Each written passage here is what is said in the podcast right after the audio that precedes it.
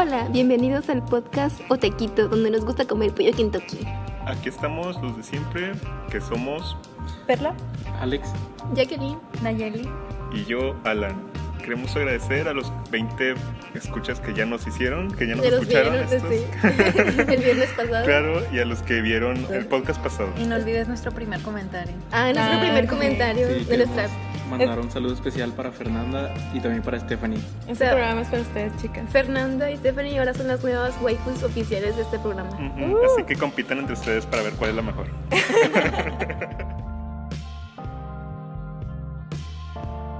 Kono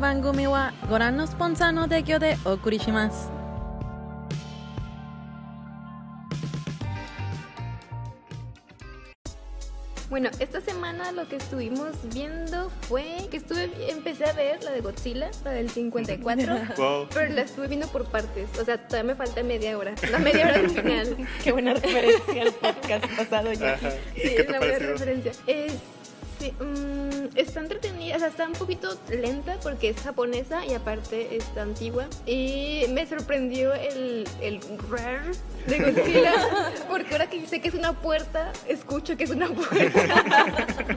o sea, es como una puerta de fierro que cuando la abres hace un sonido muy feo. Así es como suena Godzilla de esa película. Hermoso. Y también volví a ver Evangelion porque la vi en la secundaria y en la prepa y ya no me acordaba. Y la volví a ver y dije, ah, qué hermoso. ¿En Evangelion. Netflix o en...? En Netflix. ¿Y la terminaste? y- ¿La Sí, terminaste? se lo terminé. Me falta ver The End of Evangelion. ¿Y viste el doblaje? Todo el mundo, nadie le gustó eso. El de hecho, es como ya entiendo más o menos japonés que están diciendo. Porque ah, Le vas a quitar el puesto a tantos años. O sea, obviamente palabras. O La sea, discípula supera la. O sea, entiendo poquitas palabras. O sea, como eh, este Kaworu dice que así es porque me caes bien. Y es que y no, y dice koi y Sí. O sea, de- como que mereces mi amor. Te amo, te deseo. Dice- Vamos a besarnos. Le dice Sí. como que Y más. tú mereces mi tiempo y mi amor. Y Shinji, ¿qué? Y Dámelo todo ya, ya, y- ya. y Shinji dice, es que, ah, no, y dice, Shinji no lo entiende, no sé por qué no entiende, japoneses. Creo que están está- spoileando bastante y lo estoy viendo por primera vez. Oh. Bueno, ¿verdad, Nayeli? No, o sea, como quiera esa parte ya me la había spoilado Alan. Entonces, Sí. está bien. Pero siento que va avanzando muy rápido a terrenos peligrosos. A ver, Kaoru, Otra vez vamos a borrar no pasa todo. nada porque De tu memoria. no te dijimos nada importante de Kaoru. O sea, todo- eso ya es como ship. De que si buscas de Shinji ya hoy va a salir Kao- Kaoru. Ajá, sí. Es su pareja, Porque obviamente. Kaoru como es, que la muy vez específico. Es la vez waifu. o sea, Kaoru es la vez waifu de Evangelion. Ya. Sí, es la mejor, güey. La mejor waifu. Estoy de acuerdo. Sí. ¿Quién sigue? A ver. Bueno. Pues Nayeli, igual sí, voy a Sí. dar el mío porque también era Evangelion. Ok. Bueno, empecé a verlo y apenas voy como en el capítulo 5, 6 creo. Ujú. Y en general, o sea, creo que está muy chido. Creo que el plot se nota que es complejo y que más adelante como que voy a terminar de entender qué onda porque ahorita como que siento que sigue muy plano, como que no han terminado de abordar bien todo. Ujú. Pero creo que tiene como que ciertos puntos en contra. Lo que Bien. dices de la traducción sí es bien notorio. O sea, también estaba viendo los subtítulos y hay cosas de que bien simples que quién sabe por qué cambiaron. O sea, por ejemplo, cuando esta... ¿Cómo se llama la chava que vive con Shinji? Misato. Misato. Sí, cuando Misato da órdenes, a veces le cambian como que la palabra isoide, que es como de que apúrate, como de Ujú. que te estoy dando una orden y Ah, ponen les algo como de cambian. que vamos a hacerlo. Y es como que, porque quieren que suene tan friendly. Sí, le cambian eso. Es como que es sea- militar, tiene sentido que de órdenes. Ajá. Es sable fuerte. Sí, o sea, le cambian mucho eso para que se oiga más neutral y friendly. O Sí. sea, eh, quitan la homosexualidad y las órdenes, o sea, menos agresivo. Es como que, ¿cómo le vas a quitar lo menos agresivo? Pero precisamente es como quitarle esas cosas, ambigüedades chidas, ¿no? Como eso, Misato, como sí se preocupa por ellos, pero al mismo tiempo es su superior y tiene cierto rango, entonces Ujú. les da órdenes porque tiene que darles órdenes. Ujú. Ujú. Sí, les- Pues creo que la única queja extra que tengo es que creo que está súper lleno de fanservice. ¿Qué? Ah, sí, súper Sí, lleno de fanservice. fanservice en el sentido en el que hay muchas tomas innecesarias como de todas las waifus de... Sí. Pues No lo noté así, chavos. no lo vi como fanservice. Es que también es lo que ve Que estoy Shinji. O enferma. sea, Shinji ve las, sí, tiene como que problema con las chicas. O sea, las ve y les ve las chichis en vez de antes de ellas. Pues no sé, o sea, siento que, no sé, como que dice mucho de la cultura japonesa porque todos sabemos que hasta cierto grado sí hay como de que mucha perversión en Japón reprimida. Sí, sí. Más bien es sexualidad reprimida, Sexualidad que reprimida. genera perversión. Sí. Sí. Y yo siento Y pues que sí. también es por Shinji. Ajá. O sea, no siento puberto. que eso. Ajá. O sea, eso no me va a hacer dejar de ver la serie, pero sí lo noto y siento que está muy presente. ¿El fanservice? Sí. Eh, ¿Sigo? Bueno, yo no vi nada, pero estuve jugando un juego de Switch que es Celeste. Y qué bonito juego, en serio. Creo que pocas veces me he enamorado tan rápido de un juego como de este. Es un plataformas, tiene como gráficos así en 16 bits, como medio retro. Pero lo que tiene muy chido es la historia que maneja. Siento que muchas veces la historia de los videojuegos se interpone como al momento de estarlo jugando. Como que te lo interrumpen mucho el juego y hay cinemáticas muy largas y a mí no me gusta eso. Pero en Celeste son cortas, pero muy significativas y al mismo tiempo se sustentan mucho en el, en el modo en el que lo estás jugando. Porque es una plataforma muy difícil, pero la trama es una chica que está escalando una montaña. Entonces se supone que ese reto debe ser difícil. Y al mismo tiempo ella está luchando contra su depresión y con ciertas ansiedades suyas. Entonces precisamente como este viaje es el que está haciendo escalando la montaña y el que tú estás haciendo como jugador intentando superar esos obstáculos. Luchando contra hizo- la frustración. Sí. La vida. Y no sé, se me hizo muy padre. La música también está bien bonita. Está, es como un juego muy perfecto. De hecho, a mí lo que me que gustaba ruido es que la personaje. Es el que es la cara de la chava y su cuerpo es como de tela. Sí, no, es como. Es una chica que se llama Madeleine. Y es, es como en 16 bits, así. ¿el- Ah, ¿la ya. protagonista no se llama Celeste?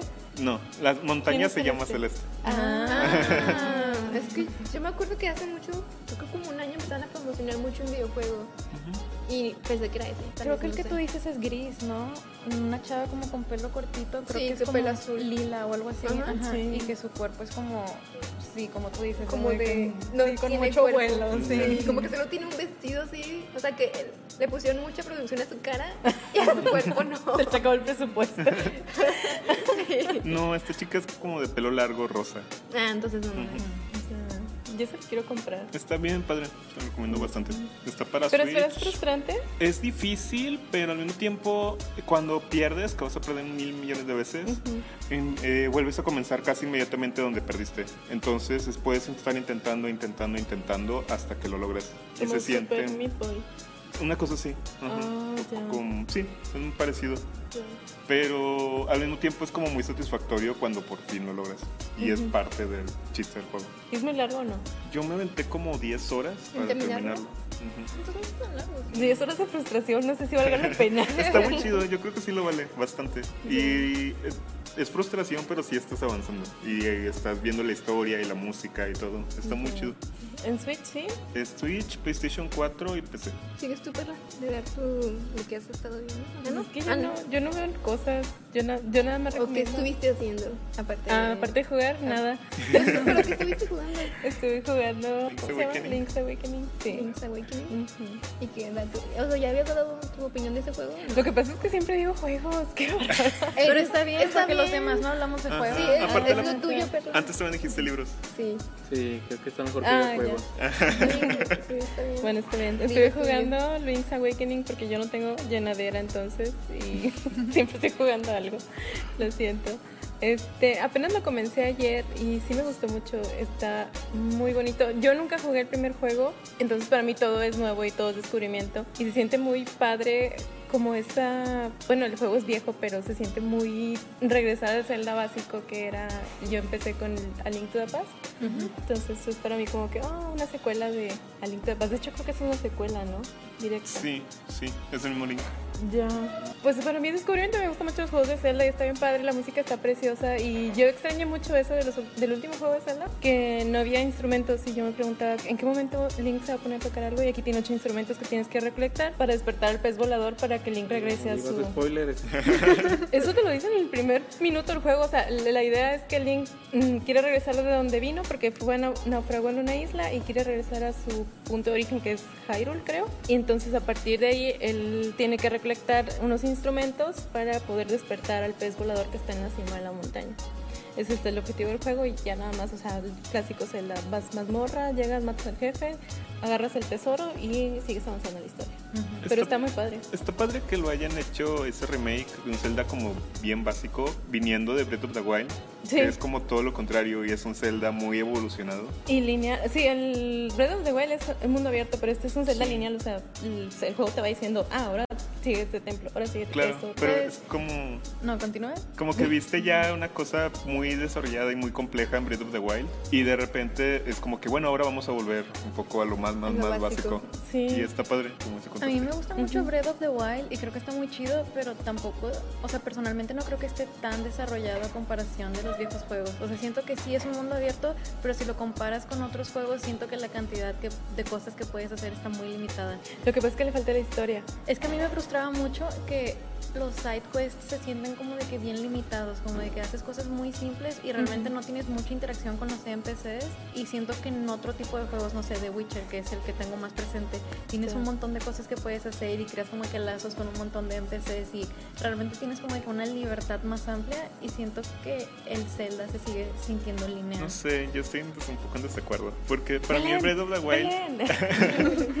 Para mí el Breath of the Wild era como precisamente la libertad total. Y de hecho era como eso de que ves algo hacia lo lejos que tienes que llegar para continuar la historia y vas hacia allá y te encuentras con mil cosas en el camino. Y te- de repente estás dos horas después y estás diciendo, ¿de dónde tenía que ir originalmente? Pero precisamente eso es como que estás encontrando cosas todo el tiempo que hacer, aunque sean pequeñitas o que te dan ganas de explorar. Como que ves a lo lejos un lago o una montañita y te dan ganas de ir y explorarla y ver qué hay ahí. creo que eso es, o sea, como tú lo estás llamando exploración, y está bien chido, o sea, explorar está bien padre. Yo recuerdo que pasaba mucho tiempo nada más escalando montañas y estaba obsesionada con tomar buenas capturas de donde sea que me paraba. Que luego sufrí bastante porque creo que el, esta red de Nintendo, no me acuerdo cómo se llama, cayó y Ajá. o sea, se perdió todo el contenido y perdí todas mis, mis capturas, pero bueno, Ah. Qué horrible. Tenías Wii U. sí, Ya. Era pobre. Claro que no, el Wii U estaba súper caro, yo no compré uno. Ah, pero no tengo un Switch. Porque no has querido. La verdad. Bueno, o sea, siento que lo que puedes ver es muy amplio, pero lo que puedes hacer no es tanto. O sea, puedes creo hacer comida, puedes este, personalizar tu ropa hasta cierto grado, pero se me hace bien pata que no puedes este, arreglar tus armas y como que si quieres otra tienes que ir como que a buscarla al mismo lugar donde ya la hayas encontrado y siento que eso como que también se pierde esa parte de como tener libertad porque es como que estás regresando al mismo punto que ya conocías.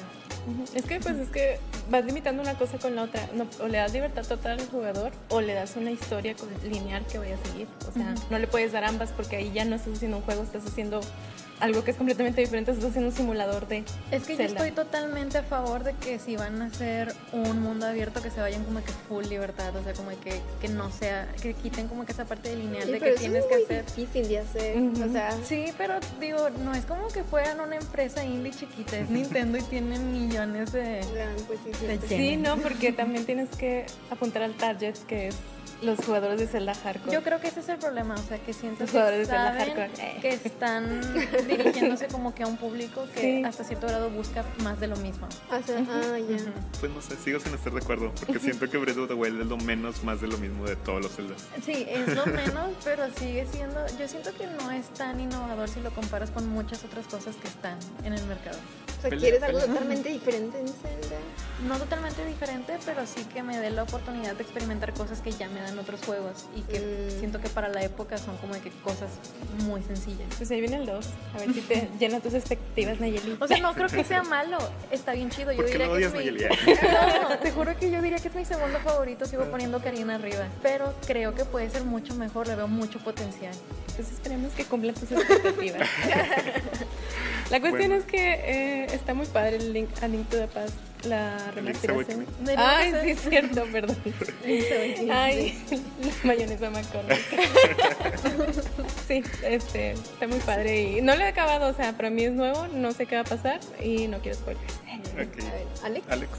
Bueno, yo estuve viendo Kaguya-sama Love War. Yo vi el anime, me- la verdad me gustó bastante. Intenté también con el manga, pero el anime para mí es mucho mejor por la interpretación que hacen los seiyus y también por el narrador que tiene. Bueno, para dar un poco de contexto, Kaguya-sama Love War es un anime de comedia romántica en donde unos chicos que son parte del consejo estudiantil, el presidente y la vicepresidenta, tratan de hacer que el otro se confiese porque para ellos el primero que se confiesa es el que pierde. Eso trata, esa es la premisa que tiene ese anime. y se ven las situaciones diferentes en donde están súper enamorados el uno del otro, pero no pueden dar el primer paso. La primera, bueno, la temporada que está ahorita, que ya terminó, bueno, no recuerdo bien los capítulos que son, pero está en Crunchyroll y la verdad lo recomiendo bastante. Como les digo, la, la mejor parte creo que es eso, la actuación de los ellos y la animación también es muy buena. No recuerdo el estudio, pero creo que deben darle una oportunidad y no recuerdo muchas cosas ahí. Tiene muchos memes, o sea, creo que lo, lo que más resalta de ese anime es la niña, la chavita que tiene pelo blanco y tiene un muñito negro. Esa es, ¿sí? Sí, yo rosa. también la he visto en todas partes. Sí, es muy linda. Y le pasan bailando siempre. Es chica dance. Es un chica meme, dance. sí, sí, es un meme. chica dance. Sí, es un meme. Espera, tengo Sí, que ver eso. Chica Dance. Sí, los protagonistas, yo estoy súper enamorado de los protagonistas, se me hacen muy lindos y son bonitos. Oh. Y el opening está chido. Ah, está bastante chido, es como un jazz muy padre. Ajá. Ah, en mi vida había visto a esa mujer bailando. Y bueno, creo que entonces ya sería hora de pasar a otra sección. Esperemos que tomen en cuenta esto y a ver si también le dan una chancita.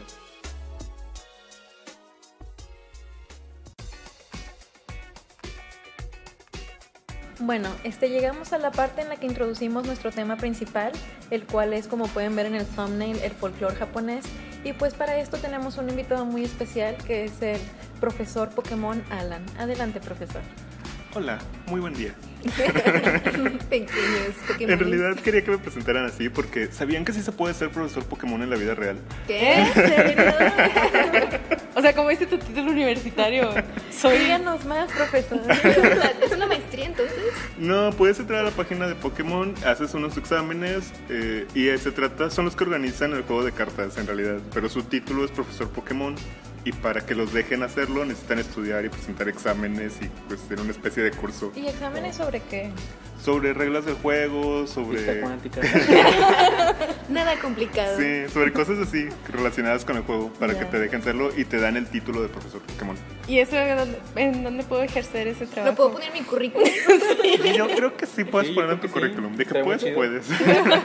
y profesor Pokémon certificado. Nunca sabes cuándo tu jefe va a ser un friki.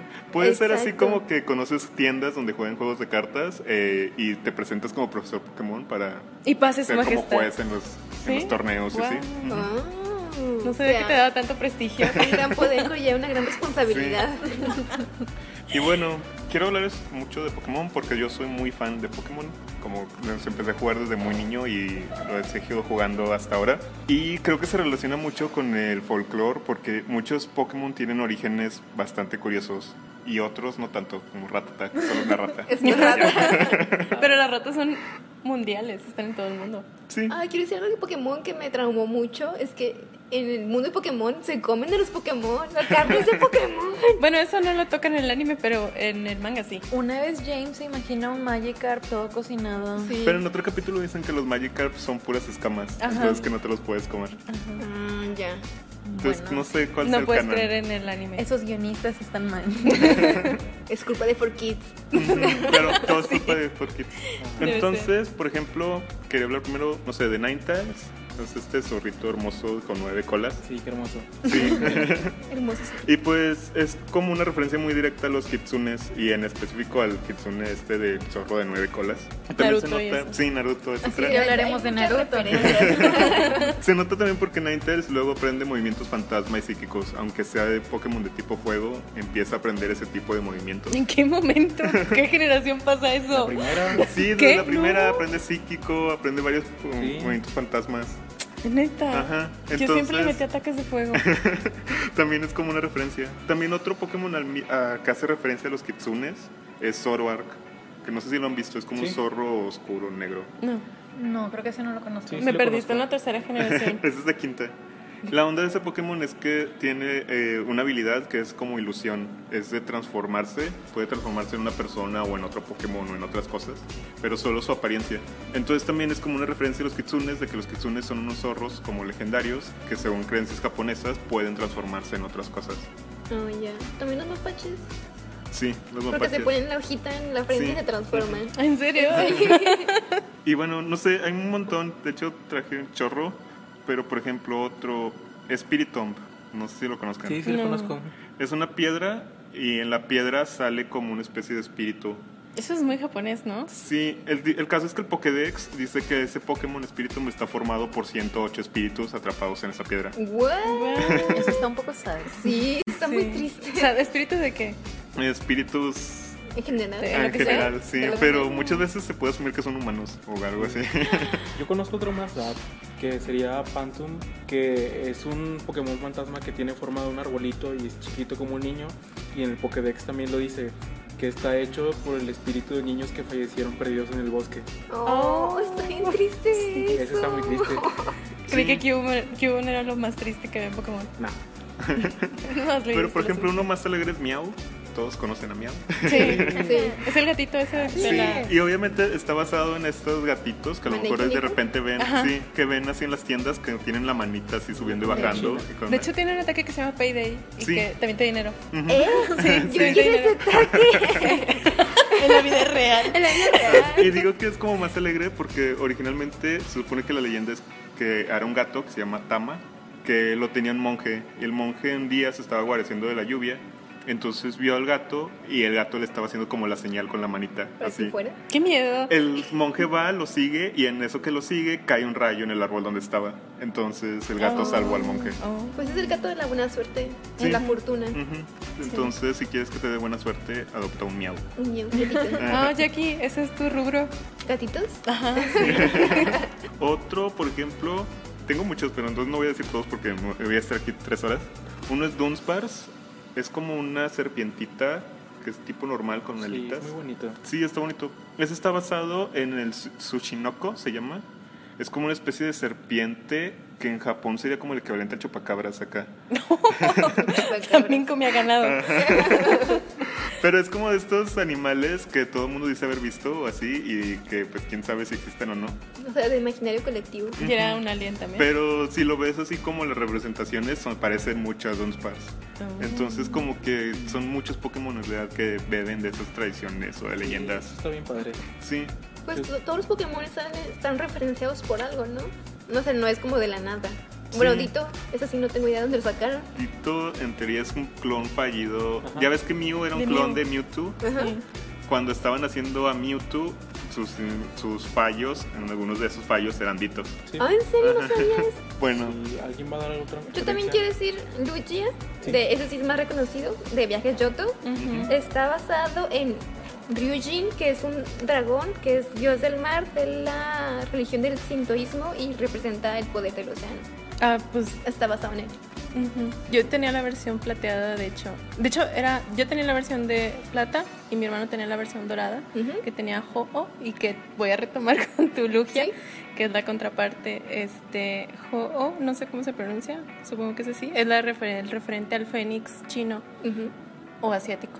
Entonces, este, de hecho también según la Pokédex, cuando aparece eh, Ho-Oh en el cielo, o sea, significa que hay momentos de paz, de buena fortuna. Justo lo que representa este fénix que se llama Feng Wan, este, que representa la lealtad, la honestidad, este, la paz y pues también es un símbolo muy importante de la cultura asiática. De todas las culturas, o sea, están, muchas culturas en Fénix, no solo en la asiática. Bueno, no sé, ¿hay fénix mexicano? No, creo que no. Quetzalcóatl es un Quetzalcóatl, pero- Quetzalcóatl es un fénix. Cuenta como fénix. Puede serlo si él quiere. pero Rayquaza ya se parece mucho a Quetzalcóatl. Ah, bueno, ahí está. Pero él es de trueno, ¿no? Es como de viento. Ya. Pues Quetzalcóatl vuela. Y otra cosa curiosa de que liga también a Ho-Oh, el Pokémon legendario, este, con Feng Huan, es que no tiene género. Y eso se me hizo muy raro porque en la segunda generación es cuando empiezan a salir los géneros Pokémon de que es macho o es hembra. Que los legendarios nunca tienen género.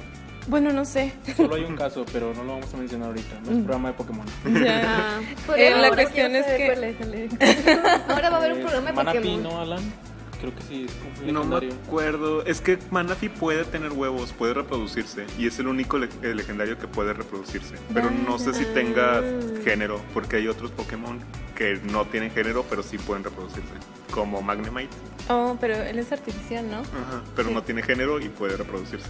Ya. Bueno, el, fan- el fandom Pokémon está bien hardcore. De hecho, Ey. cuando te metes a ver estas cosas son bien hardcore. Claro no. La cuestión es que como no tiene género, bueno, a mí me sorprendió eso porque empezabas con los géneros en ese momento, cosa que yo no había visto en la primera generación y la segunda te los ponen, este, y me- me quedé así de que, oh, no tiene género.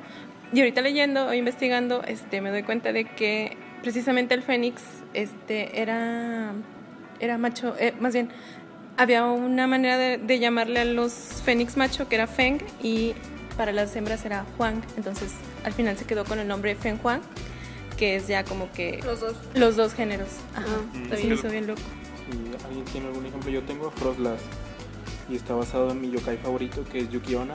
Ah, ¿Qué es Frostlass- Yuki Onna es la mujer de las nieves. Yuki. Ves, Alex, no soy la única que no la conoce. Pero tú eres con doctorado en mono chino. Te faltó eso. Quiero ver tu cédula. pues Yuki viene de nieve y Onna de mujer. Mujer. Mujer de las nieves. Sí, sí, ahí está. Pero este, de hecho en la misma Pokédex dice que lo mismo, la descripción dice que está basado en el espíritu de una mujer que murió en una tormenta de nieve y por eso me gusta mucho ¿Eso el no Pokémon Jinx? No. Jinx está basada en mujeres afroamericanas, independientes y fuertes. Y rubia. Y rubias. Nayeli, ¿tienes uno? Sí, este, yo voy a hablar de Magikarp o Gyarados, ¿sí se pronuncia así? Sí. Sí. Genial. bueno, este, la verdad no tenía idea de, del background de algún Pokémon, pero investigué y este fue el que más me llamó la atención. Porque se me hace muy bonito. O sea, está basado en una leyenda china en la que básicamente había una cascada a la que llamaban la Puerta del Dragón y esta cascada tenía una corriente muy fuerte, ¿no? Sí. Entonces se tenía la creencia de que si alguna carpa llegaba a escalar la cascada contracorriente, iba a tener la oportunidad de convertirse en un dragón. Ah. Sí, y de hecho se me hace bien tierno porque esto originó como una frase que forma ya parte de la cultura popular y el término es rumon, que es como le llamarías a algo que representa como que un obstáculo para ti. Y esa palabra significa puerta de dragón. Entonces es como decir voy a superar mi puerta de dragón. Y pues te invita a que seas perseverante y nunca te rindas. Suena bien chido. Claro, que no importa que seas un Magikarp tonto, algún día puedes ser un Gyarados. No importa Gracias. que no pueda hacer comida porque puedes ser un Gyarados. Porque te los puedes comer a todos. Es cierto. También encontré otros dos que se me hicieron muy tiernos porque están basados en un objeto. O sea, eso se me hizo súper cute. Son Castform, que es como, no sé, no sé qué sea, nunca lo había visto, pero es como un fantasmita con cabeza de gotita. Sí, es ¿A qué se refieren con eso artificial? Creados por humanos. Wow, no que Genéticamente creados. Sí, como Mewtwo. Y también encontré otro que se llama Chimecho. Chimeco. Chimeco. Ajá. Chimicha. Bueno, como ven, no sé mucho de Pokémon. Pero se me hicieron muy bonitos porque los dos están basados como en charms que los japoneses utilizan para el clima. El primero que les dije, Castform, está basado en una cosita que se utiliza como para atraer la lluvia, si no me equivoco. Ah, ya. Fantasmita. El fantasmita. Ajá. Y el segundo está basado en otro que... Ah, ya. Ese está muy bonito. Básicamente nada más es como que para recordarte el sonido del verano. Y no sé, se me que hace muy el que tierno. parece una Campanita. una campanita, las que Ajá. cuelgas. Ah, sí. ¿Viste lo especial de Castform? ¿Qué es lo especial? Que tiene una habilidad que es como... Está relacionada con el clima. En caso es que en el juego hay veces que está el día soleado, otras veces que hay lluvia y otras veces hay hielo. Castform se transforma ca- de acuerdo al clima. Entonces cuando es día soleado se tra- le sale como un solecito alrededor y es de tipo fuego. Cuando es de está cayendo nieve o sí, se transforma como en un témpano de hielo y es tipo hielo. Ya. Y así. Ah, qué interesante. ¿Se dan cuenta que si Pokémon fuera mexicano, entonces una bolsa con agua sería para claro, sería fuerte contra, sería fuerte contra los insectos. Ay, no. Y la chancla sería como que muy poderoso. Chanclamón. Chanca, unos aguacates monos. Sí, de hecho, yo estaba pensando también en esto porque siento que Pokémon utiliza un montón de referencias culturales japonesas para construirlo. Y no sé, me acuerdo porque es cuando veo, por ejemplo, Your Name, que es una película que me encanta, me da coraje muchas veces porque siento que los japoneses usan una leyenda, le dan un giro y cuentan una nueva historia sin necesidad de to- contar esa leyenda, simplemente como la toman como una base, como un fondo para contar nuevas historias. Y siento que eso casi no se hace tanto aquí en México, por De hecho, ejemplo. incluso lo podemos poner en las novelas. O sea, en las novelas usan mucho la Cenicienta como referente. Claro. Y tenemos muchas historias que podrían usar. Y leyendas Y y, cosillas leyendas, así sí. de folclore de ahí en el fondo. Yo creo que incluso te puedes ir hasta lo cotidiano porque siento que nuestros, nuestra programación apunta mucho como que a tratar de imitar el formato gringo, pero cuando ves un anime o un producto japonés, ves que los alumnos participan en festivales culturales, ves que van a visitar templos, ves que salen a comer comida local, ves, o sea, ves un montón de cosas que son referencias directas a sus tradiciones y acá como que eso lo dejan muy de lado. Sí, de hecho cuando pasan algo así en películas de que hacen algo como que sí pasa como en, en la de Club de Cuervos, que la chava cuando se enoja se va y se come Ah, un elote, sí, está muy chido y lo aprecio Claro. mucho, es como que claro. ¿por qué no lo hacen? Es que eso te, se- te hace un sesgo muy grande, porque si yo tengo entendido que es muy difícil para Japón como que no tomar lo que es suyo o, o como expandirse culturalmente a otros lados porque los referentes que hacen a veces son muy particulares de esa cultura y no los vas a cachar si no conoces la Ah, cultura. obviamente, obviamente. Ajá. Se dice que en México porque no hacen referentes que tenemos Sí, aquí. Porque es difícil para que llegues a un mercado internacional que tú le pongas esa señal del elote, es como de que, o sea, ¿qué Oye, pedo? ¿Por oye, qué? el Chavo del Ocho es muy, muy, muy famoso. Y todo es como que de la cultura mexicana y no solo mexicana, Exacto. sino de Ciudad de México. Mm, Sí, pero en otros tiempos, ya aquí, o sea, era el único tipo de entretenimiento que había en ese momento. No sé, no, yo o sea, México es muy, muy famoso. O sea, consumen muchos youtubers mexicanos y Ajá. sobre Latino- Latinoamérica en general. Les gustan mucho los mexicanos, o sea, cómo son, cómo hablan, todo. Pero si tú le das el referente a un, a un extranjero de la carnita asada regia, que es muy regional del el norte de México, o sea, es como de que... mm, Pero, Pero nosotros igual- cuando empezamos a ver anime no sabíamos ni una referente de los que estaban ahí y sin Sí, embargo nos exacto. atrapaba y nos gustaba. Sí, o sea, te digo, es como un arma de doble filo porque te sesga mucho a lo que puedes eh, llegar a expresar y a qué público le vas a llegar. Sí, con Creo pero que es aumenta como que el turismo de- y la cultura de- del país. O, O sea, sea- van a querer saber más. No sé qué sea el problema, porque no creo que sea como falta de talento o que no haya buenos escritores, porque siento que sí los hay. Quizás como que no se voltea a ver a gente como que traiga nuevas ideas o nuevas cosas. Y no sé, se me hace muy sintomático, por ejemplo, que hace poquito salió la película de Día de Muertos, la animada mexicana, Sí. Que no había salido hace como dos años cuando salió Coco, porque precisamente dijeron, no, es que salió Coco, entonces nos va a, a opacar y así. Yo no he visto la nueva de Día de Muertos, pero dicen que es una película terrible, que es muy, muy, muy mala. Y como que es misógina y tiene un montón de cosas así terribles, que tiene un ritmo malo, los chistes no dan gracia. Y es como que como al final llega Pixar o Disney, eh, hace una película muy chida con bases de una leyenda mexicana y cosas mexicanas, pero a la gente de aquí tiene que tomar referentes extranjeros o otras cosas y no le sale. O sea, una ¿Sabes crítica, quién por nos ejemplo, puede salvar de eso? Guillermo del Toro. Sálvanos, por favor. Guillermo.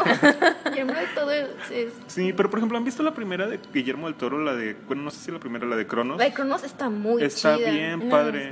Ahora está en YouTube, creo. Creo que sí. Está en YouTube, vean la de Cronos. Sí, está ¿De bien chida.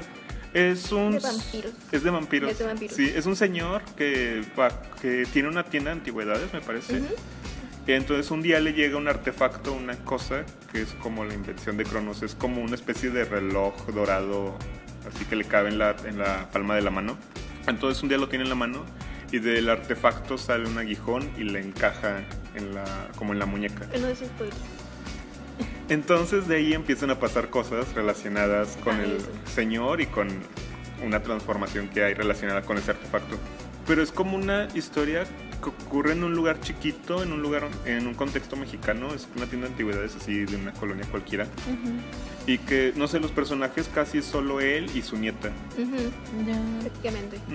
Y está muy padre, es como una historia muy contenida y muy bonita, que no necesita tampoco grandes aspavientos ni Sí, grandes hecho, presupuestos Es- ni nada. Sí, es como. Su, fue su primer, es el financió esa película. Ujú. O sea, o sea, hay muy poquitos escenarios y es- no ocupa nada. O sea, es muy buena. Tiene buenos actores y muy pocos espacios, eh, escenarios, digamos. Está muy chida, la recomiendo, 100%. Guillermo del Toro siempre es, sí, está salvando todo, salvó el cine mexicano. y todo. Este Pero- programa para ti, Guillermo.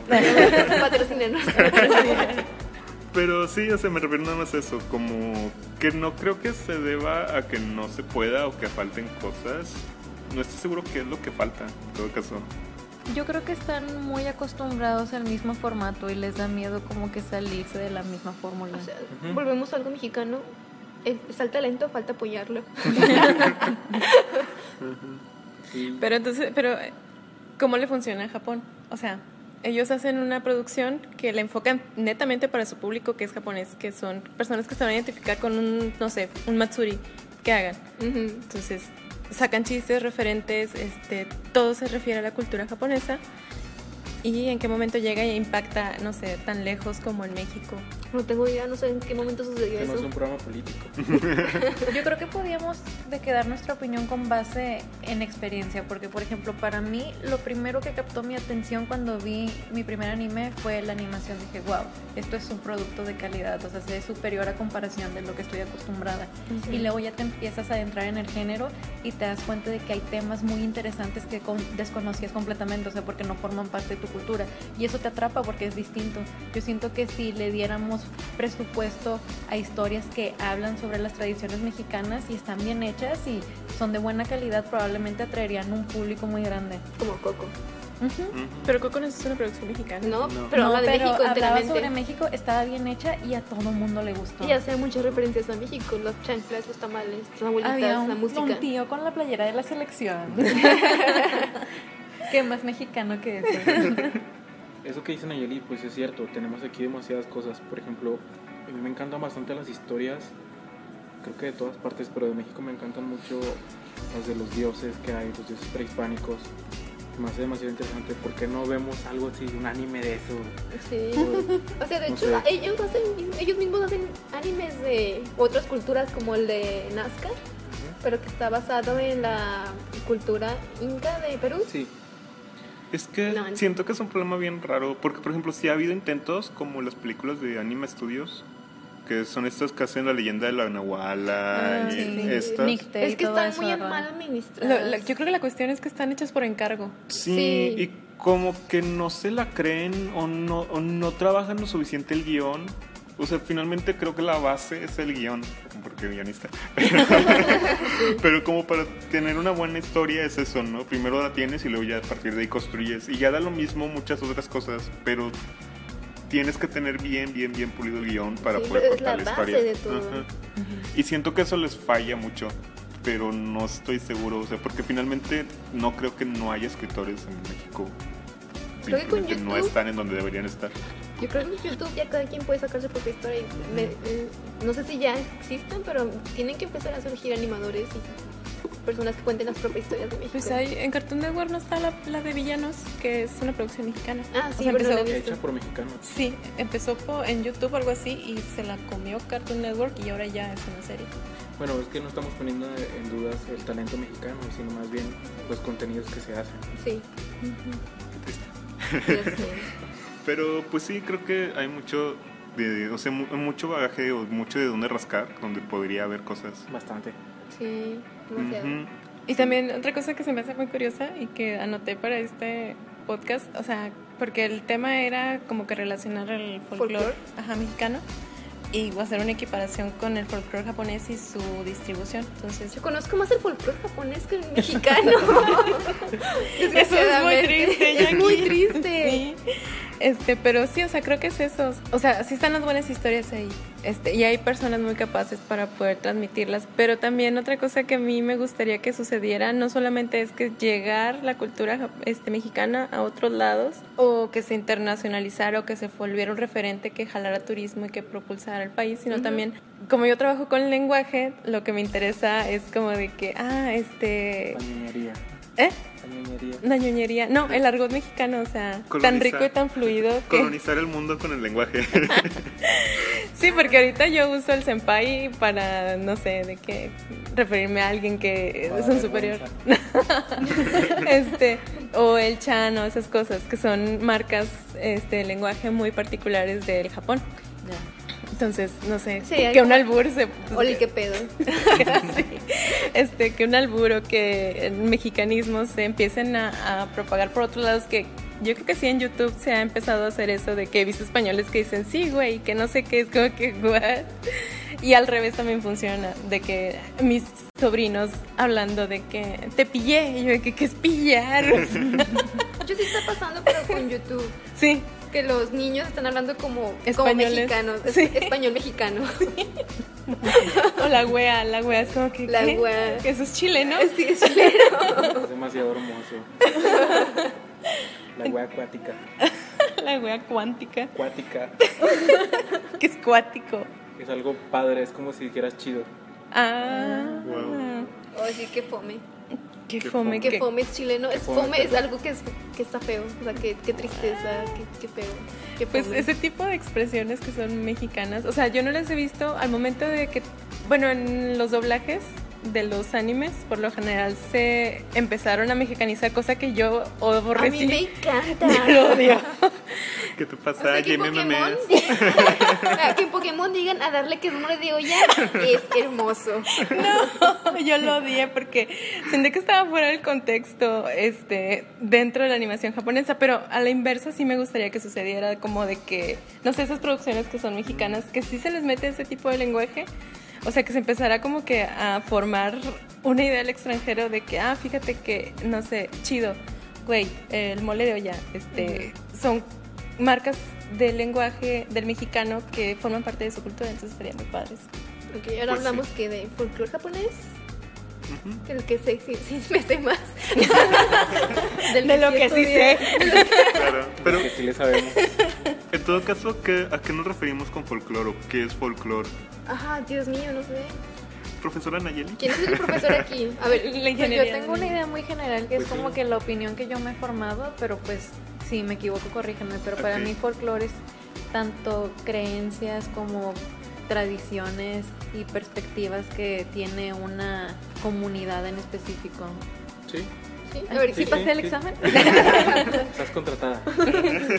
Yo creo que es eso, pero es a un nivel muy popular. O sea, el folclore no va a ser la alta cultura, ni el teatro kabuki, ni este va a ser Pues la literatura. ser.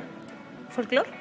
Sí, En japonés el kabuki sí es parte del folclore. Es como cuando yo voy y veo una danza contemporánea aquí al. ¿cómo Pero el kabuki no es es algo contemporáneo. su país. O sea, Como si tú ves y ves la, el baile de los viejitos. Ajá. oh, ya. Eso es un folclore. Sí, o sea, pero no sé si es lo mismo para un japonés ver un teatro kabuki, que tengo entendido que hay de- como tres tipos de teatro clásico para el Ujú. japonés. Hay muchas cosas. Ajá, uno de máscaras, el kabuki, y otro que era con títeres, creo. Este, que son, o sea, alta cultura para, como lo leí en ese momento, Bueno, eran la eso. forma resumida sería, si lo ves y tú piensas que es japonés, entonces si es japonés es folclore.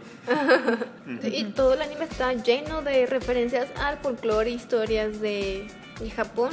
O sea, muchas están como que basadas totalmente en eso. Es que es imposible, ¿no? Como que, ¿cómo te quitas lo mexicano tú? Así se puede. sí nos hemos quitado lo mexicano muchas veces. Ah, sí, ¿no? Porque siempre te sale tu mexicanada. Sí, pero termina saliéndote, sí. O sea, es algo que... Que- y es como... No sé, yo viví en Argentina un tiempo y cuando iba al cine me parecía hiper triste que compraba palomitas y no había salsa. Y es como... Era un momento así de sufrimiento de que no, ¿cómo voy a comerse palomitas sin salsa? Desde entonces siempre le encargaba a mi hermana Valentina. Sí, totalmente. A ver, creo que nos estamos desviando del tema. El tema principal es folclore japonés y no estamos hablando nada de japonés. A ver, ¿quién quiere empezar? Ok. ¿Quién quiere empezar con su tema? Yo digo que tú, porque vas a hablar del sintoísmo. Ok, voy a empezar ya. Este, yo quiero hablar de los dioses del sintoísmo porque tengo un ejemplo muy específico que es este anime que se llama Noragami. Ah, sí. Pero antes de hablar de eso, quiero hablar un poquito de qué es el sintoísmo y algunas generalidades para tener como de que un background. Y pues, para empezar, este, el sintoísmo es una de las religiones más practicadas en Japón. La segunda. Ajá. Sí, de hecho se está ¿Cuál es la separada- primera? El budismo. El budismo. Oh. Y me sorprende porque el sintoísmo es más antigua, pero ahorita por leve el budismo lo supera en porcentaje. Pero estaba leyendo y como quiera, la gran mayoría de las personas que practican el budismo también se sienten identificadas hasta cierto grado con el sintoísmo. Es que las porque mezclan. O sea, Sí, no- ¿Cuál es que no- diferencia? no son religiones excluyentes. es que el budismo viene de China y el sintoísmo sí es más de Japón, ¿no? Sí, creo. Pero otra vez es lo que tiene sentido como en una cultura, como aquí que hay muchas tradiciones católicas, pero están mezcladas con tradiciones prehispánica. Oh, La, sí. la Virgen de Guadalupe. Ujú, sí. Entonces no Claro. puedes hacer como una línea clara. Continúa. Y bueno, el sintoísmo se le considera una religión étnica, ya que no, no tiene un fundador o no tiene algunas escrituras en las que se base, simplemente surge como de las tradiciones y prácticas que se han conservado en la sociedad. Y pues ahorita ya podemos abordar lo que son los dioses. El sintoísmo es politeísta, entonces existen diferentes dioses en los que, en los que creen y la mayoría de estos dioses están este, relacionados con conceptos que los japoneses consideran relevantes para la vida, como el viento, el agua, este, la buena salud, la sabiduría. ¿La amistad? No estoy segura de si hay un dios de la amistad, pero... Pero lo más seguro es que sí, porque prácticamente Todos los animes hablan de amistad. De seguro es es Doraemon. que los es que no hay, no tienen como siempre puede haber más dioses, se pueden ir agregando más. ¿Qué? ¿Es Sí. ilimitado el número de dioses que Es yo puedo tener? Sí, es ilimitado el número, Qué o sea, lo que hace un dios es que hay muchas personas creen en él. Sí, de hecho estaba leyendo y, o sea, por lo que entendí, si tú mueres de cierta manera, ya tienes la posibilidad de convertirte en un dios si trascendiste en vida. O sea, si realmente tienes como que un número de seguidores que crean en ti, eso ya como que te da el estatus de dios hasta cierto grado. PewDiePie va a ser un dios muy grande. Sí, y es como que no tienen reglas de eh, la creencia que crean en ti, eso ya te puede convertir en un dios. De hecho, eso ya lo podemos relacionar con un ejemplo en origami que está muy chido. Este, en origami básicamente es eso, existen los dioses que ya conoces este del sintoísmo, pero también hay otros dioses que, por ejemplo, el protagonista se llama Yato, a él lo llaman un dios, aberrante o sí, un no sé si llamarlo menor porque en sí lo que es es que es como un dios callejero, un dios sin hogar. Sí. O sea, los dioses que ya están bien establecidos son aquellos que tienen un templo, Templo. ajá, Ajá. tienen seguidores, este, personas que a lo largo del año van, rezan ahí, este, les dan ofrendas. Les piden cosas. Ajá, Minuto. ¿Hachiko es un dios? no sé. Podría ser. Es mi dios. dios Creo perro. si tiene un templo, tiene seguidores, le llevan ofrendas y la gente cree en él, Ya es un dios. ya es un dios. o sea, es que sí, porque como que la este lo el aspecto más este general que tiene que cubrir un dios es que tiene que tener un propósito que cumplir para la sociedad. Entonces, mientras crean en ti, tienes una misión. Y pues tal vez Hachiko tiene una misión. A veces el, el dios de los Hasta me perritos. llorar con películas. El dios de hacer llorar a perra. Y pues en Origami este está muy interesante porque como Yato es un dios que de hecho surge del deseo de una persona. O sea, básicamente te plantean que él nació del deseo de su padre porque existiera. Todavía está como que un poco este no está bien esclarecido exactamente por qué lo deseó. Que Solo todavía sabían- no terminan el manga. todavía no. Sí, va súper lento ahorita. Va ¿no? bien, creo que publican una, uno cada tres o cuatro meses. Ajá. eh, Va bien. Mira, lento. siempre puede ser como Di Greyman. No te quejes. Ah, para que no saben, saben, he seguido The Greyman desde la que tenía 13 años hasta ahorita y todavía no se termina. ¿Cuántos años tienes, Jackie? Eh, muchos. Nací en el 94. ¿eh? Han pasado, han pasado 86 años. Llevo más de 10 años siguiendo esa serie y todavía no se termina. Mira, no te puedo hablar tanto como One Piece. Pero One Piece sí es como que continuo, ¿no? Ajá, pero no se ha acabado. Yo sigo esperando. Me voy a morir yo y va a seguir Oda publicando no sé cómo. Yo sigo esperando el siguiente tomo de X de Clam. No, no, ya. no, No, ya olvídalo. olvídalo. Eso ya es historia del pasado, Alan. Perdón, Nayeli. No, está bien. Este, y pues eso, es eso, ¿no? Básicamente los dioses necesitan creyentes y Yato, como nada más existe por el deseo de una persona, se dedica como que a reunir seguidores. Y siento que eso está muy padre porque te, a ti como espectador te introduce al tema de los dioses sintoístas y como que te hace querer saber más acerca de la religión. Y puedes ver que él se relaciona con muchos otros dioses que este, tienen que ver con la cultura. Por ejemplo, son personajes principales son los dioses de la fortuna japoneses, que si no me equivoco son siete. Salen personajes como Bishamonte, Daikokuten, Ebisu, y todos ellos son dioses que por lo mismo que pertenecen a la for- a fortuna y ya tienen como de que un como que un lugar muy establecido en la jerarquía de los dioses tienen, literalmente lo representan gráficamente con ellos viviendo en palacios, teniendo un montón de seguidores. Ellos tienen algo que se llama shinkis, que son como armas Y sirvientes. almas. Ujú. Sí. Sí, son como que almas que están a su servicio. El único anime que reconozco que tiene esa temática es uno donde sale Buda y Jesucristo. Estamos hablando del mismo. No, ese no es. No. No, esas son las vacaciones de Buda y Jesucristo. Oh, ya. O sea, yo creo que Noragami es el anime que si quieres una introducción así muy light y muy, no sé, como muy, con mucha aventura de... Y comedia. una- ajá, y comedia del sintoísmo, está chida. Sí. Hace que te llame la atención. Pero no se ha terminado. O sea, no, tiene final. No es una buena recomendación, Jackie. Pues Pero sí lo es porque ya me interesó. Es objetivo. Pero vas a sufrir. Pero bueno, pues. ya subí con Hunter x Hunter. No sigan, no sigan el manga, mejor nomás vean el anime y tengo como que ese es el final, porque no lo están, as- no, no tiene continuidad ese anime. Porque es lo que, es lo que hay. Es, es lo que, van hay. a tener. Sí, es lo que hay. Y la animación está muy buena. Sí. Ya. Los openings están chidos. Oye, pero eso de- la religión se, va- se bueno, es que yo me enfoqué un poco más en lo que son las creencias populares y no- lo que noté cuando estaba investigando era que se relacionaba mucho la religión, digo, como todo con las supersticiones y con las creencias populares que tiene un Sí.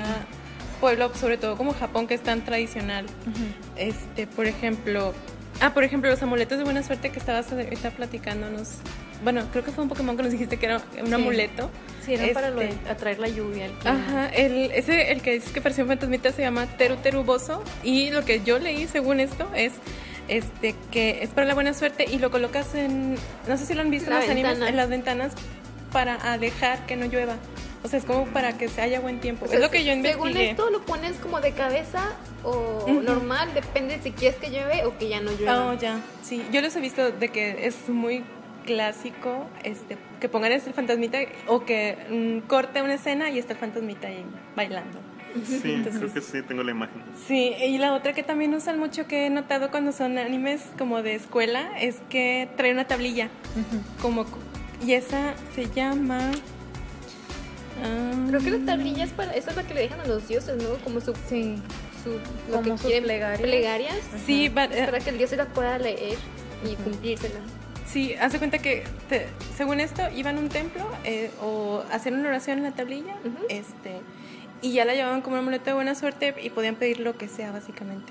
De que Wow. para que te fuera bien el amor, para que te fuera bien con el dinero y los estudiantes lo usaban mucho para que les fuera bien en los exámenes. Entonces sí recuerdo Sí. mucho eso de que ay, trae- te, se regala un amuleto de que como que ah, te deseo buena suerte en tu examen. O sea, no le dices suerte nada más y que gracias, o sea, no, realmente te doy algo. Y en cuanto a eso de los regalitos, también este otra cosa que se nota mucho en los animes es que cuando van a la casa de alguien llevan un regalo y yo no sabía que era muy importante. Si no puedes llegar con las manos vacías. Ajá, llegar este como que con un regalo súper bien envuelto y detallado, entre más esmero le pongas al regalo, es como que te estás dedicándole mucho tiempo a esa persona porque para ti es un honor que te invite a tu casa alguien. Sí, porque ahí sí es muy difícil que alguien te invite a tu casa. No es como México que mi casa es tu casa. Sí. Oye, mi casa es mi casa y tú no vas a entrar. tu casa, hermano. O Mamori se llama el, el talismán ese que usan, es de madera, sí. Este, sí. También están los omiyage, que también son como recuerditos que le llevas a la gente, pero esos son específicamente cuando regresas de viaje. Ah, Y siento que en esencia está muy padre el concepto, ¿no? Como de que te aprecio, te traigo un recuerdo. ujú. Pero creo que hoy en día también se ha vuelto como algo muy de presión social. Es como que el japonés, No, a los sí, japoneses no les gusta quedar social. mal. Sí, no. De Sí.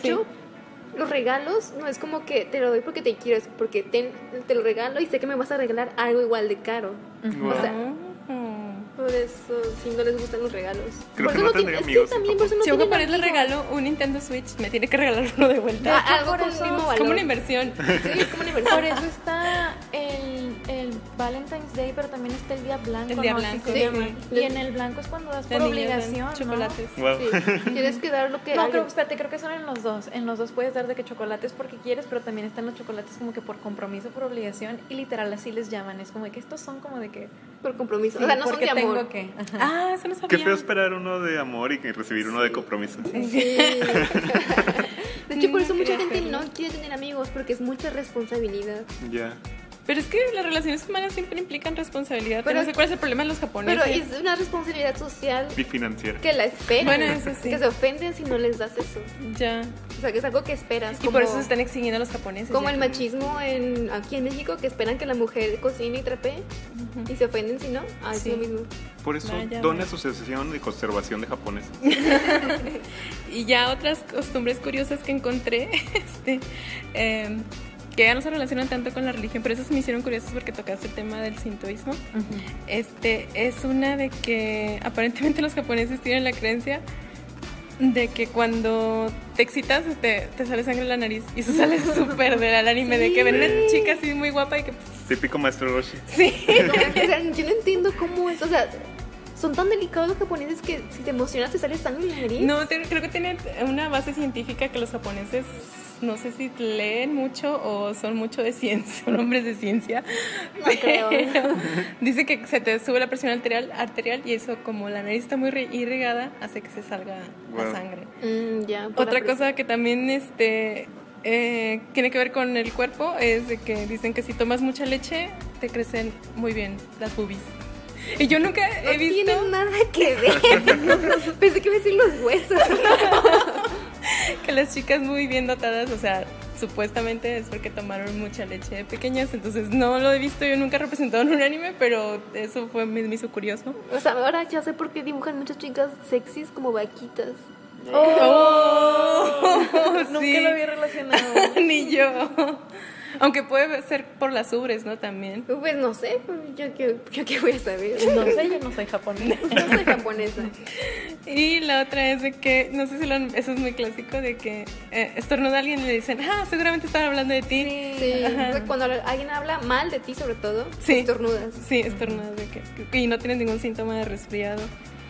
Este, y pues tengo otras más, pero voy a dejar que los demás hablen. Ah, también está la de los palillos, o sea que no puedes colocar tus palillos encajados sobre la comida porque eso es como atraer Una la muerte. No, Sí. es que también es que eso se hace en los velorios, eso lo hacen como una ofrenda para decirle de que, mira, Ajá. esta es tu comida, al que Sí. se murió. Y pues si no hay ninguna persona que le estés diciendo eso, estás diciendo que cualquier espíritu puede ir Mm, y comerse ese arrocito. ya. Ya. Yo lo he visto que lo hacen, pero sobre todo lo denotan mucho. De hecho, me suena mucho porque en su base, este Fai, o sea, obviamente no es, tiene la, la educación que tiene Kurogane y Shaoran y Sakura porque son como más japonesos. Este, y Fai es claramente occi- occidental, este, Lo entonces dices por su tez blanca y su cabello rubio. y sus ojos azules. Entonces él, él come encajando los palillos salvajemente en la comida porque no puede comer con palillos. Entonces le dicen de que, ¿qué estás haciendo? Pues es muy irrespetuoso que hagas eso. Dices que no tengo otra manera de comérmelo. Entonces, Con la mano. y creo que sí lo he visto en varias veces, como que los japoneses hacen mucha burla de que el occidental no sabe usar palillos, pero yo pensaba que era por eso, no porque hubiera un trasfondo como de muerte y destrucción. Ah. Creo que son las dos cosas, o sea, una es de que no conoces las tradiciones, nos burlamos de ti y la otra es simplemente te ves tonto no pudiendo agarrarlo. es como si alguien no pudiera comer con un tenedor. Es que en japonés no sé por qué, pero todo, no sé cómo decir la palabra, pero es como si todo fuera como... Todo tiene pasos por paso. Es muy metódico, ¿no? El japonés. Es como ritualístico. Sí. O sea, todo. Incluso, o sea, te- la- no puedes dejar los palillos sin la cosita protectora de los palillos. No puede tocar la mesa. Espera, tiene una cosa protectora el palillo. Sí, o sea, tiene como un cuadrito donde puedes poner el palillo encima. Mm, sí lo he Ah, visto. nunca he visto eso. Y también de que si tú le das comida a alguien de tu palillo, es como si le estuvieras dando un beso. Guau. Ah, es Es como los un besos beso, indirectos. es un nunca beso lo indirecto. entiendo. What? Eso está súper presente en los shoujos, o sea, no Sí. hay ningún un shoujo que haya visto en el que no tengan una escena donde están haciendo esta broma de que si me das de tu bebida nos vamos a dar un beso indirecto. O sea, yo le doy besos indirectos a mi familia muchas veces. Pues sí, pero nosotros tenemos sangre latina. caliente. El- Nos el- podemos besar con quien queramos. Mucho respeto al espacio personal del otro, ¿no? O sea, También. porque es tu bebida, yo no voy a ir a tomar tu bebida y darle un trago. Yo Ya ves, mamá. que aparte de respeto también es como de que un miedo como de a incomodar a la otra persona.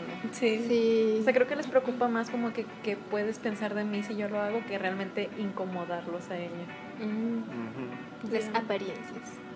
Bueno, sí, eso es muy importante para Sí, es muy importante. Bueno, ¿alguien más tiene ¿Algo? Pues yo, yo pensaba que íbamos a hablar cosas como los yokai y los... Sí, pues yo también iba a hablar de eso. Ah, ok, porque yo me basé en Inuyasha. Es que Inuyasha tiene muchas referencias de eso porque están hablando del mundo de que hace 500 años. En mi vida vi yo Inuyasha. Tienes que verlo. Y Carla. pues No. me, me di No cuenta tengo.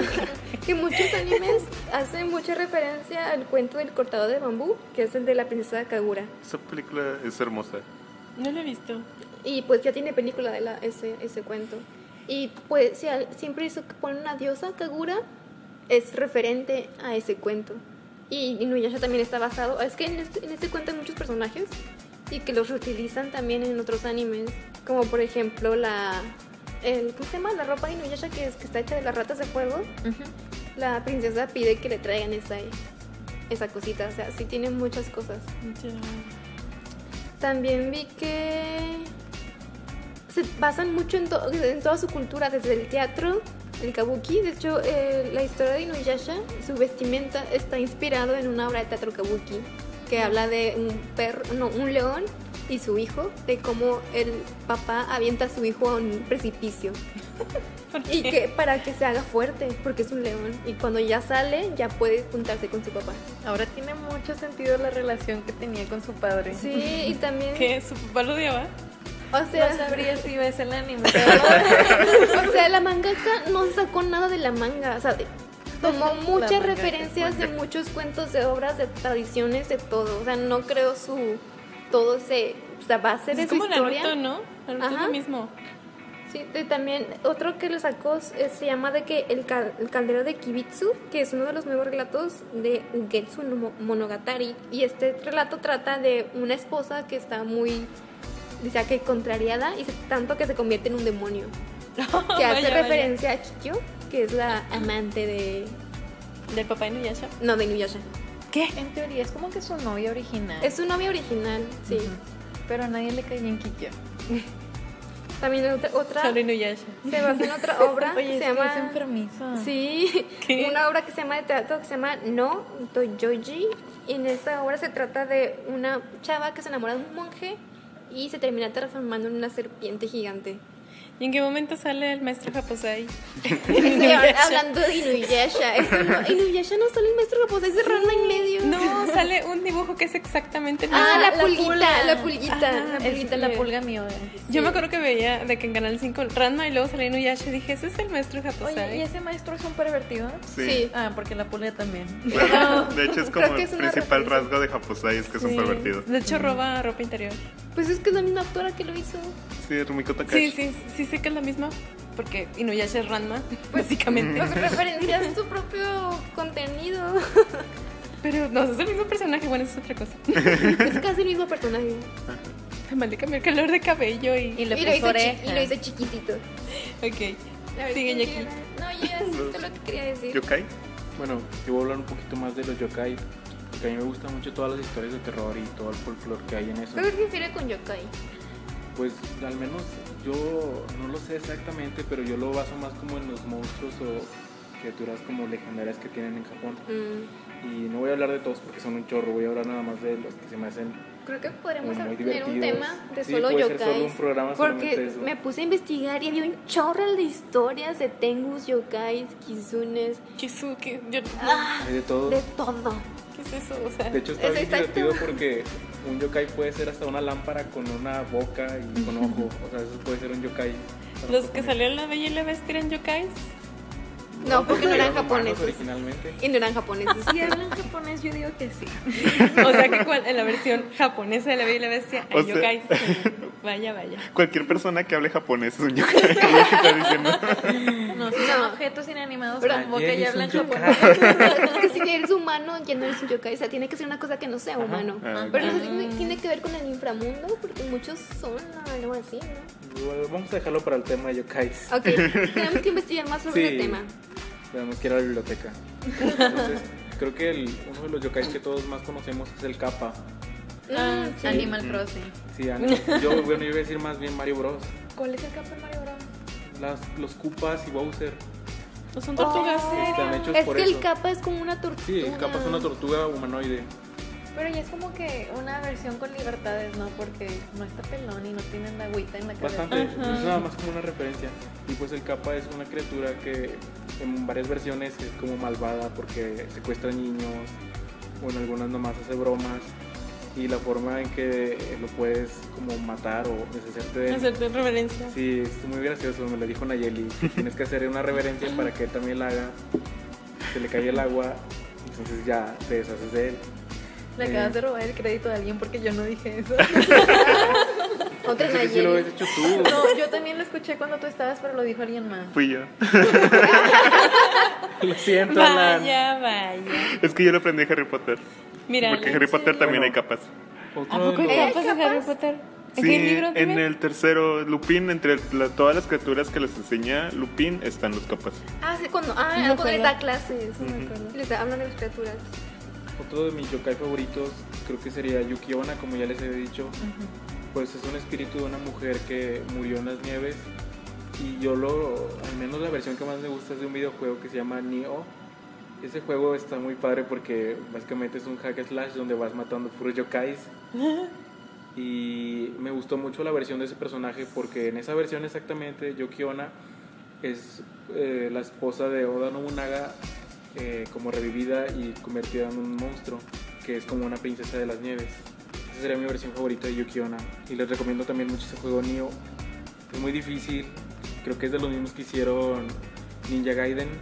Yukiona salen muchas otras Sí, caricaturas. bastante. También ¿En salen en Inuyasha salen Yukiona. Creo que casi todos. También a Yu Hakusho, la hermana de Nunca vi Yu Yei, es Sí, Yukiona. Yukiona.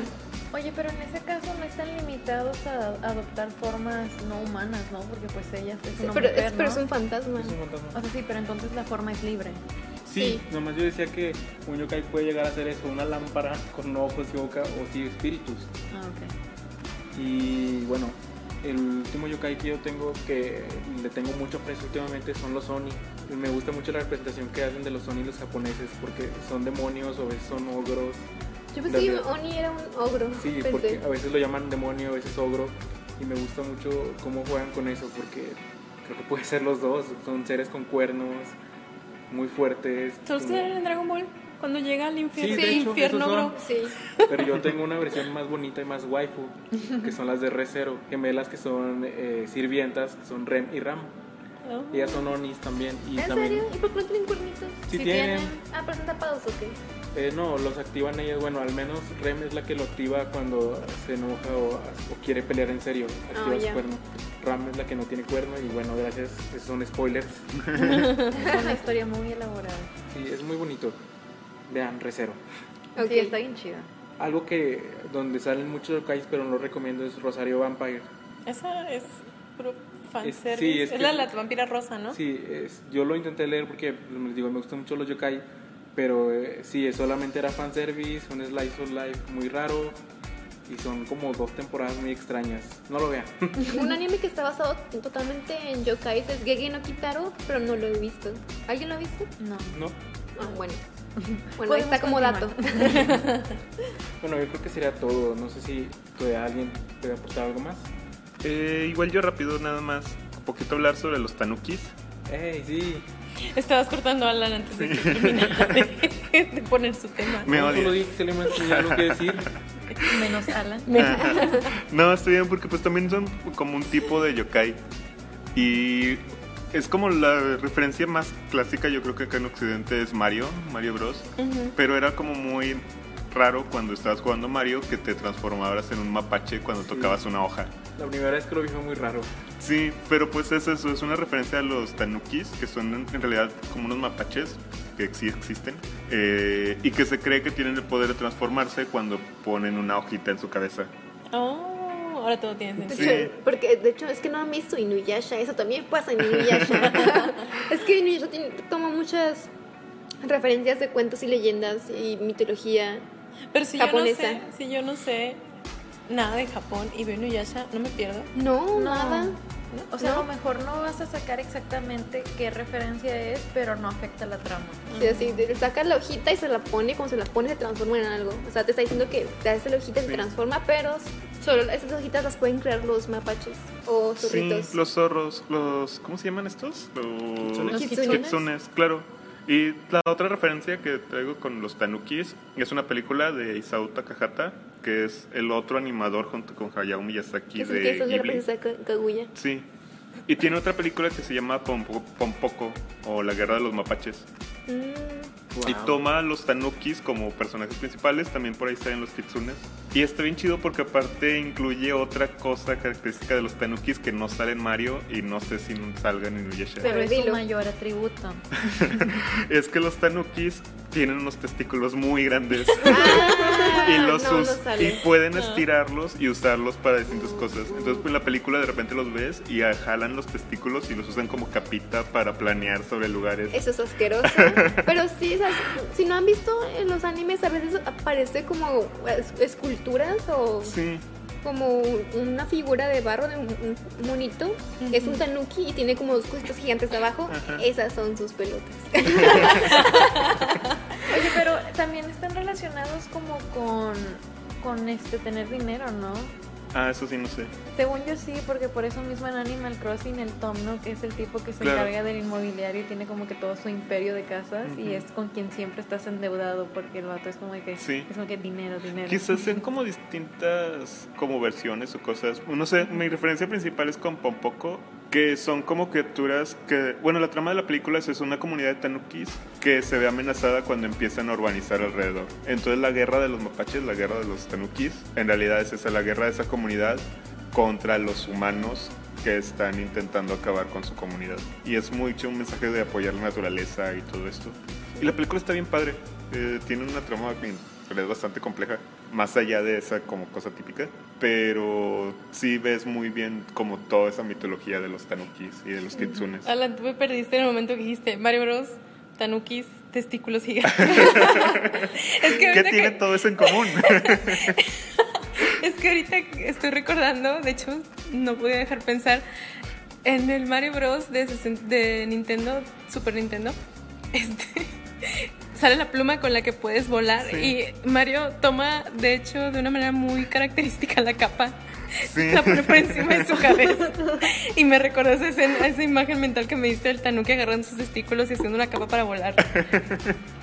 Perdón. Pues sí, quizá pues, sea como un pequeño referente y quizá no esté directamente puesto, pero a lo mejor un japonés al jugarlo sí se dio cuenta. Y sí, Sí, es como sí, que, ah, yo mira. creo que sí. Sí, de hecho, toda la como simbología de las manos es muy diferente de obviamente de aquí a Japón. Por ejemplo, si alguien se pone cuernitos, aquí qué pensamos, como que Un es un diablillo, allá quiere decir que su esposa está enojada, o sea, que se convirtió en un oni. O- ay, aquí cuando la mujer se enoja, pues se pone las manos en la cintura. Ajá. Ellos piensan que es Peter Pan. como que la pose de Peter Pan. Claro. Ah, si tú vas y le haces así, como haces la pose de Peter Pan, ellos no van a captar que estás enojada. Vas a decir por qué estás Así. Posando como Peter Pan. Sí, o sea, van a hacer referencia a Peter Qué Pan. random. Me hace preguntarme por qué está tan presente Peter Pan en la cultura japonesa. No tengo idea, es un cuento que les llegó. ¿Tendrá algún anime de Peter Pan? Júralo que sí. Tal vez no un anime de Peter Pan, pero tal vez tomaron referencia de eso. Es que Y, y porque siempre hacen la sí- símbolo de V, así cuando están tomándose una foto, eso ya es súper del ¿Cómo de Victoria? noventas. Victoria. Sí. Ay, no sé, eso solamente no te tengo el dato. Pero hasta la actualidad lo hacen, o sea, siempre es la pose de que V de Victoria Sí. y foto. Que chin. Sí, no sé. Tal vez se volvió una pose general. Pero Es- ya nadie lo hace, era de los noventas eso. Es raro que lo tengan tan presente porque hasta hay Sí. un Pokémon basado en ese gesto. ¿Es en serio? Victini.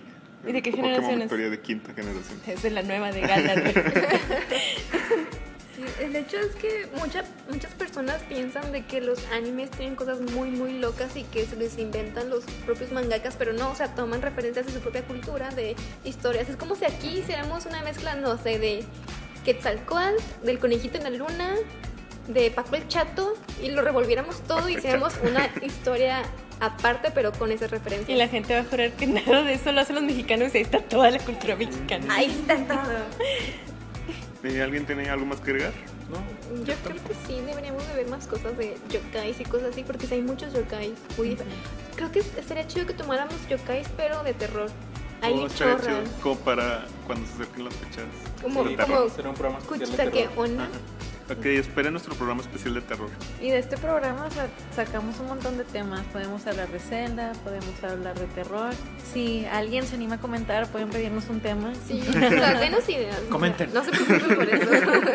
entre más ideas, entre más ideas mejor.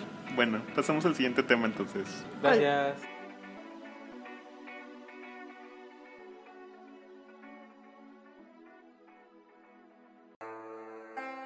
Bueno, llegamos a la sección de recomendaciones y aquí es cuando les decimos que pueden ver, que está chido y que no está tan chido. Así que háganos caso. Tenemos muchos años viendo anime. Más, al- más, de, los 10. necesarios.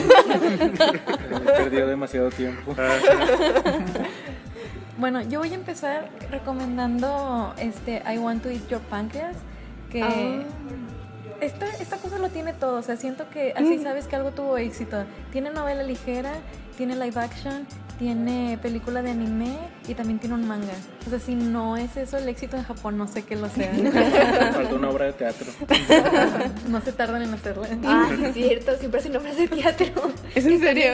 Naruto tiene obra de teatro. Y bailan bien bailan chido. chido. Y corre como Naruto. Sí. yo solo he visto las de Sailor Moon.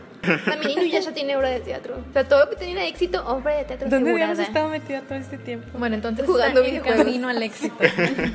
bueno, pero está, está muy padre. Yo empecé leyendo la novela ligera, que si no me equivoco fue lo primero que salió, y está muy chida porque empieza como que con un este un concepto muy cliché, que es de que son dos personajes y hay uno que sabes que va a morir. Y eso no es spoiler, o sea, lo sabes desde el primer minuto de, de la, del libro. Este, lo que está muy interesante es ver cómo se van relacionando estos personajes, porque los dos tienen formas muy distintas de ver la vida, uno es muy positivo y el otro es muy negativo. Son un chavo y una chava, pero no quiero decir quién es cada cual para que lo descubran ustedes. y... Espera, ¿cómo que no sabes quién es la chava y quién O sea, es el chavo? O no, sea, no- yo estoy no. hablando de que ¿Quién es el- en masculino sobre los dos, pero los protagonistas son un chavo y una chava. Ah, ok. Pero no quiero que sepan de volada quién es el que se va a morir y así. Ah, ya. Aunque ya. si vieron el tráiler ya saben. Vaya, vaya, Nayeli, ¿cuántos spoilers?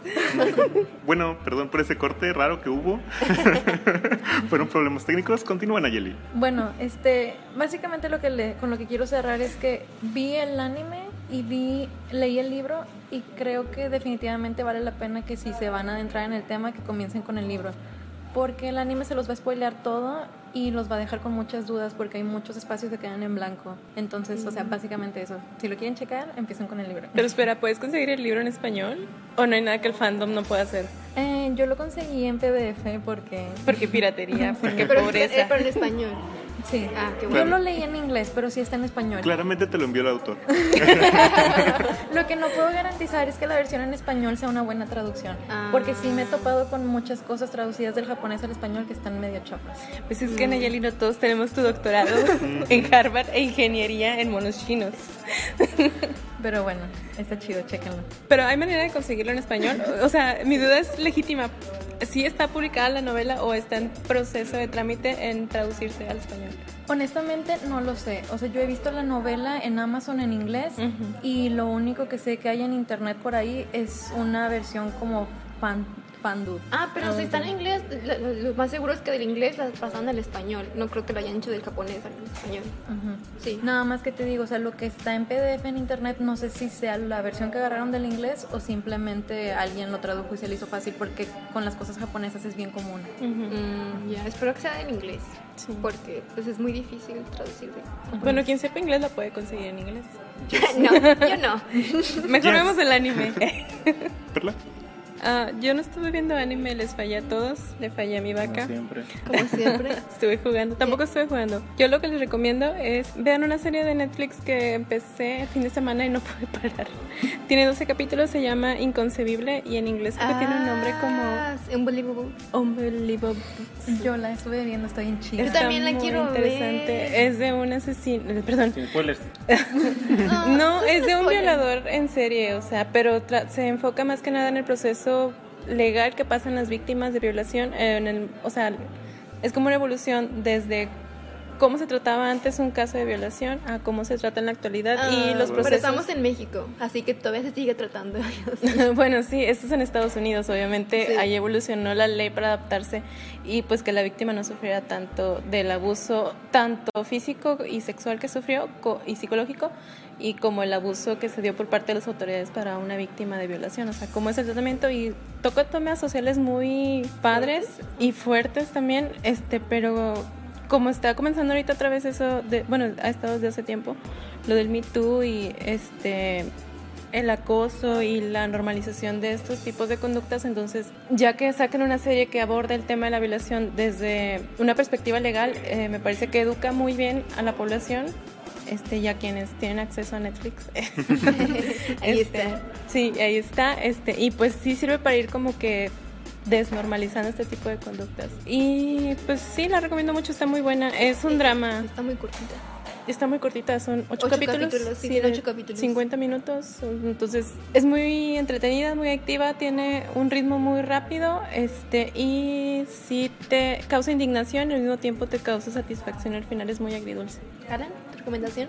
Mi recomendación son en realidad un doble, son dos películas de un director que se llama Ari Aster y la primera es Hereditary y la segunda es Midsommar. Uh, de terror. Sí, Pero están, del bueno. están muy padres. Está padre también porque son las primeras dos películas que tiene este director, entonces está chido verlas y como comenzar a ver cuáles son los temas que le obsesionan y que le gustan y que empieza como a verse ese rasgo autoral, digamos.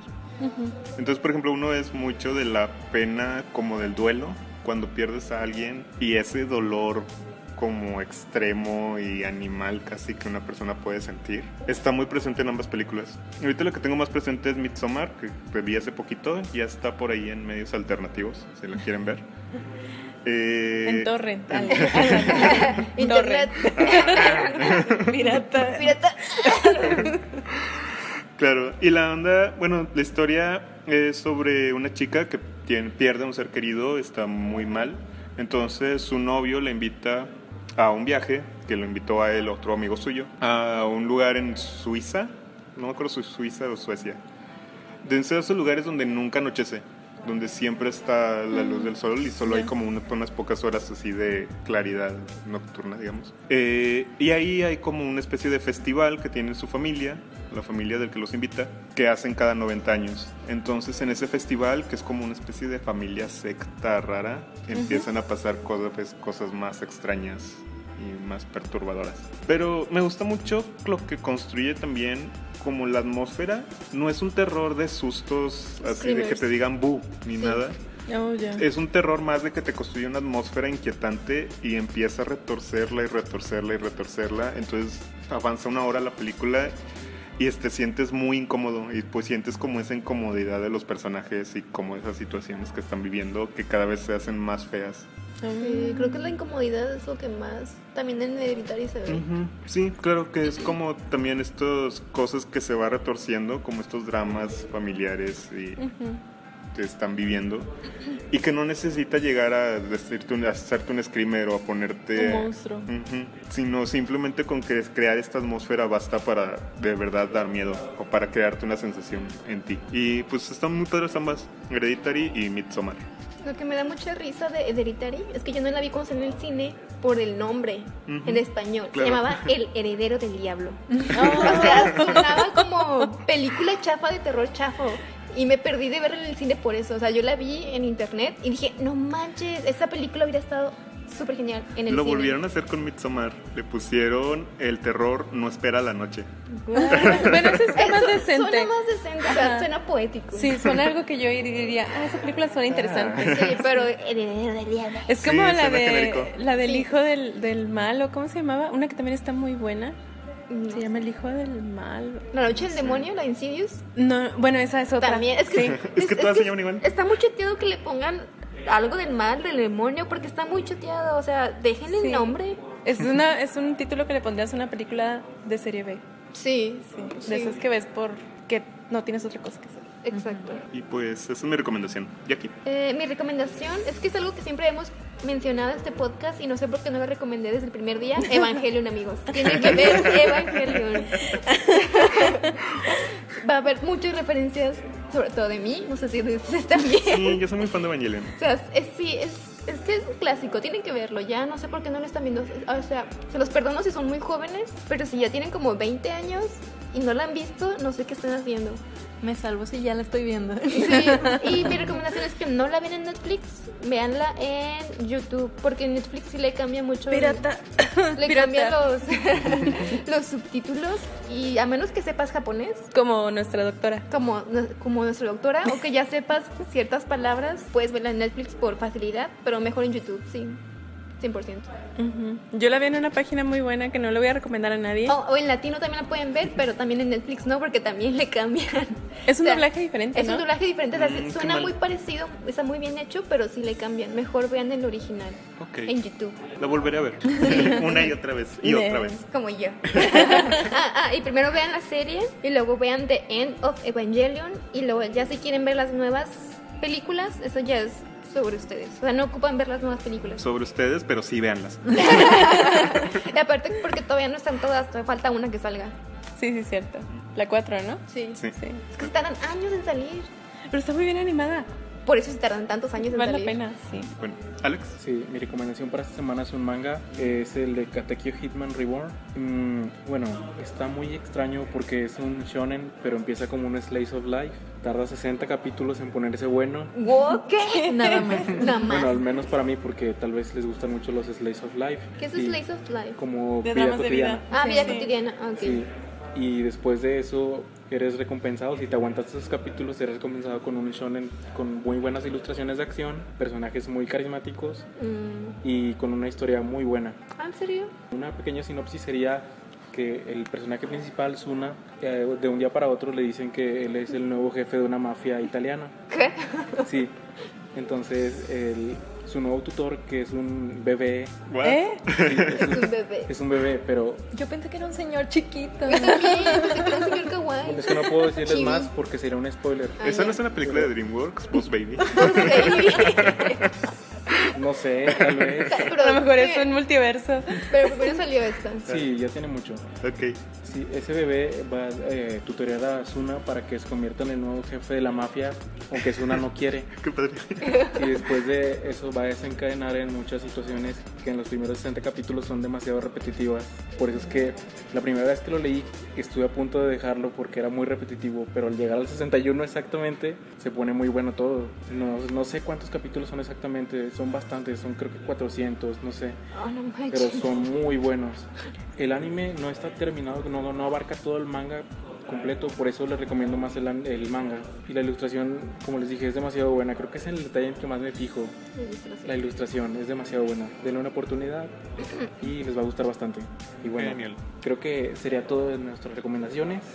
Y que pues nos creo que despedimos, ¿no? solo pasa, pasamos a despedirnos. Bueno, adiós. Adiós, Ahí se chicos. ven. Queremos agradecer de nuevo a todos los que nos escucharon los programas pasados. Muchas gracias a los que nos compartieron, dieron eh, likes, eh, se suscribieron. Sigan haciéndolo, por favor. Queremos dinero. Queremos dinero. Es que necesitamos un micrófono y sin ustedes no podemos. Claro, rentar oficinas. Como pueden ver, cada semana le echamos más ganas lo que estamos haciendo. Ahora estamos en un Kentucky. O sea, no tenemos un lugar donde. No tenemos un estudio, no tenemos nada. No tenemos hogar. No tenemos hogar. Dependemos de ustedes. ¿Quién necesita eso si tienes polla? Sí, con el Sanders. Bueno, aquí estuvimos. ¿Perla? Nayeli. Alex. Jackie. Y yo, Alan. Eh, síganos viendo, síganos escuchando, más bien. Y nuestras redes sociales y Ah, sí. próximamente estará Spotify. Ajá. Y Se los Instagram prometemos. Instagram también. Próximamente. Ok, ya piquen en la campanita si se suscriben porque luego no les llegan notificaciones. Como quiera, cada dos semanas vamos a subir y los viernes. Ujú. El primero Y que deje comentario lo vamos a poner en la imagen. Ah, sí, si dejan comentarios los ponemos nadie va a dejar comentarios. Qué oso. ahora menos. Ya lo hizo Fer y por eso la amamos. Ajá. Fer, nuestra waifu Es la oficial. waifu oficial junto con Steffi. Sí. Este, también acuérdense de seguir a las redes sociales de Jackie y de Nayeli. Este, Hay pantalla, ilustraciones no muy perronas. Es de- bueno, el mío es de ilustración. ¿El tuyo, Nayeli? ¿De qué es? Sí, ilustraciones perronas. sí, ilustraciones perronas y eh, nada más. Los queremos. Bye. Bye. Bye. Besitos. Ay.